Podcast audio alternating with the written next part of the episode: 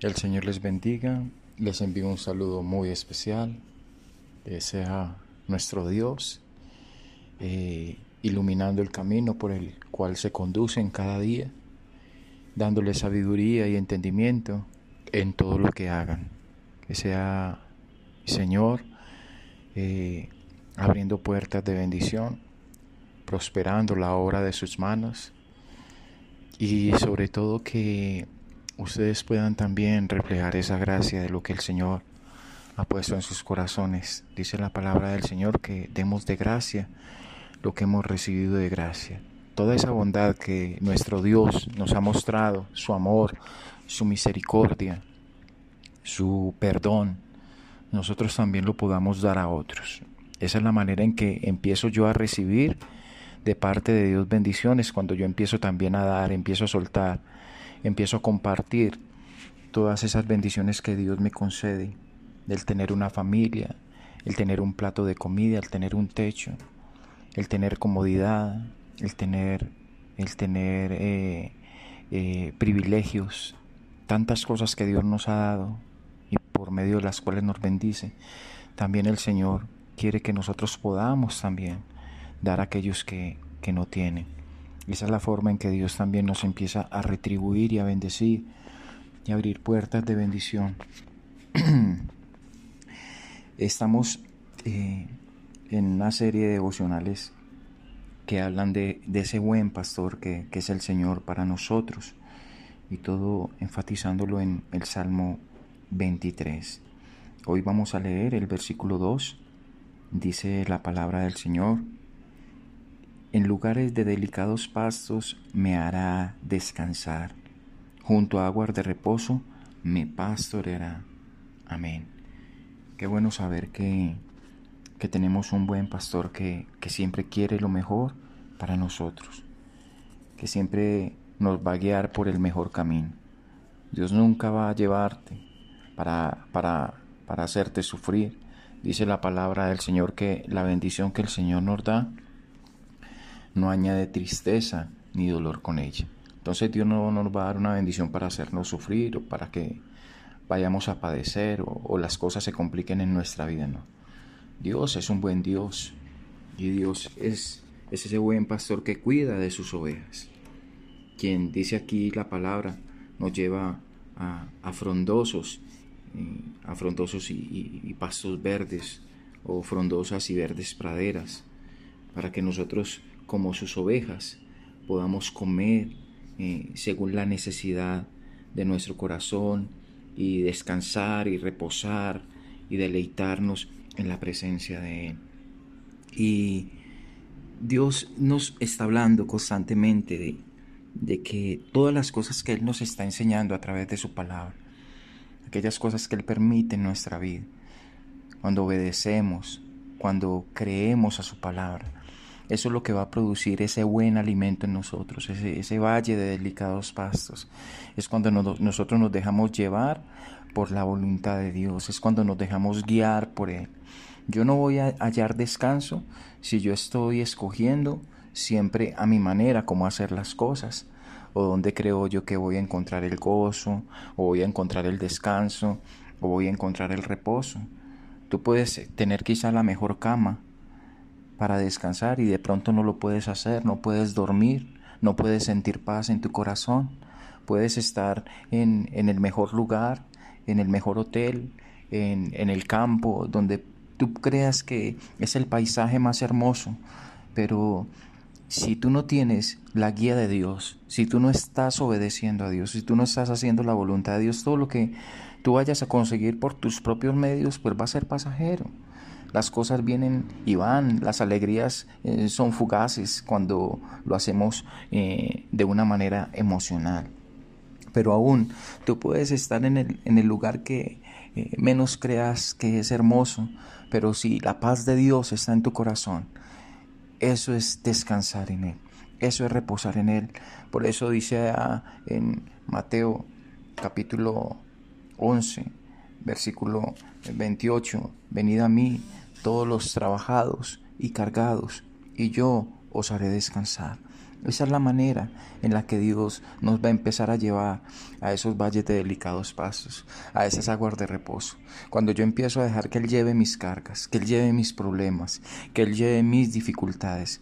Mira, la oveja cuando va detrás del pastor, la oveja no está preocupada a ver dónde va a ir a buscar la comida ella, no. Es responsabilidad del pastor saber dónde están los mejores abrevaderos, dónde está el mejor pasto, dónde están las mejores praderas. Eso es responsabilidad del pastor.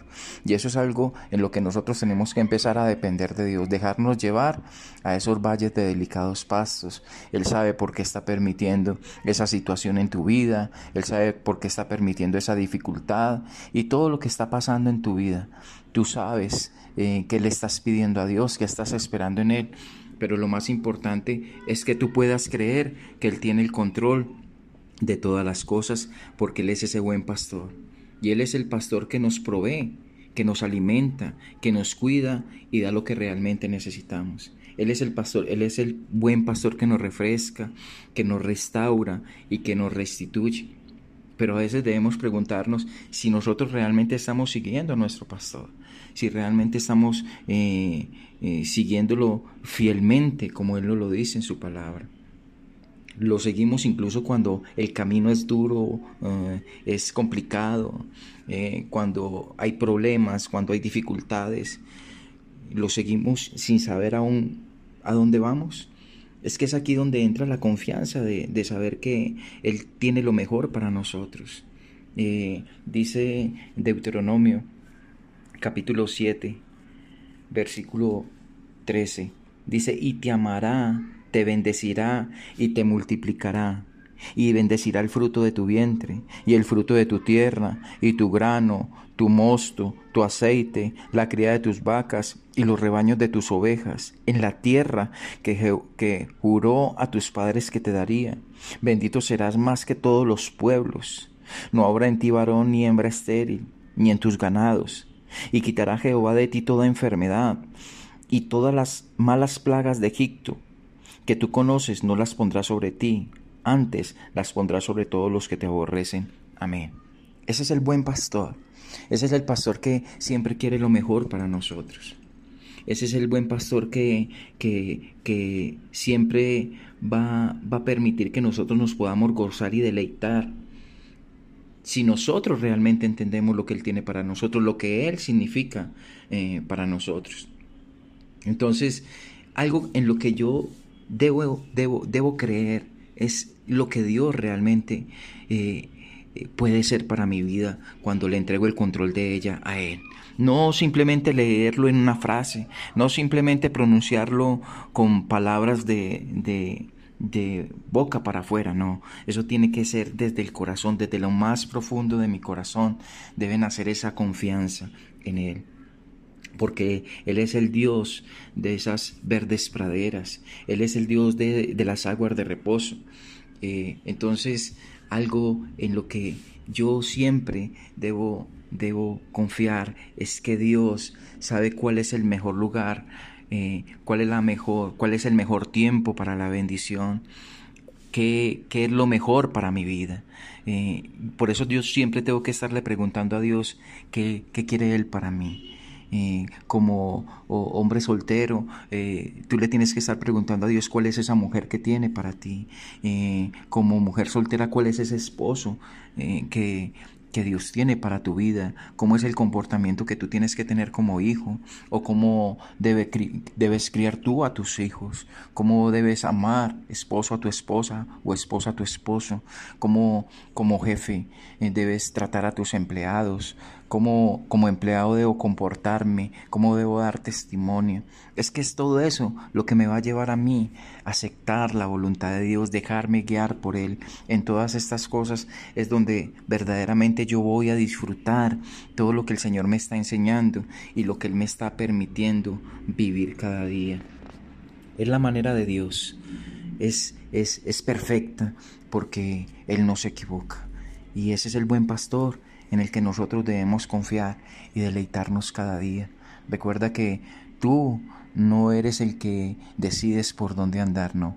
El buen pastor aún eh, los, los, que guían ovejas, eh, los testimonios que uno escucha, aun cuando los coge la noche, ellos con el callado golpean el piso y las ovejas aún se guían por ese golpecito que, que, el pastor está haciendo para ellas no desviarse, para ellas no perderse.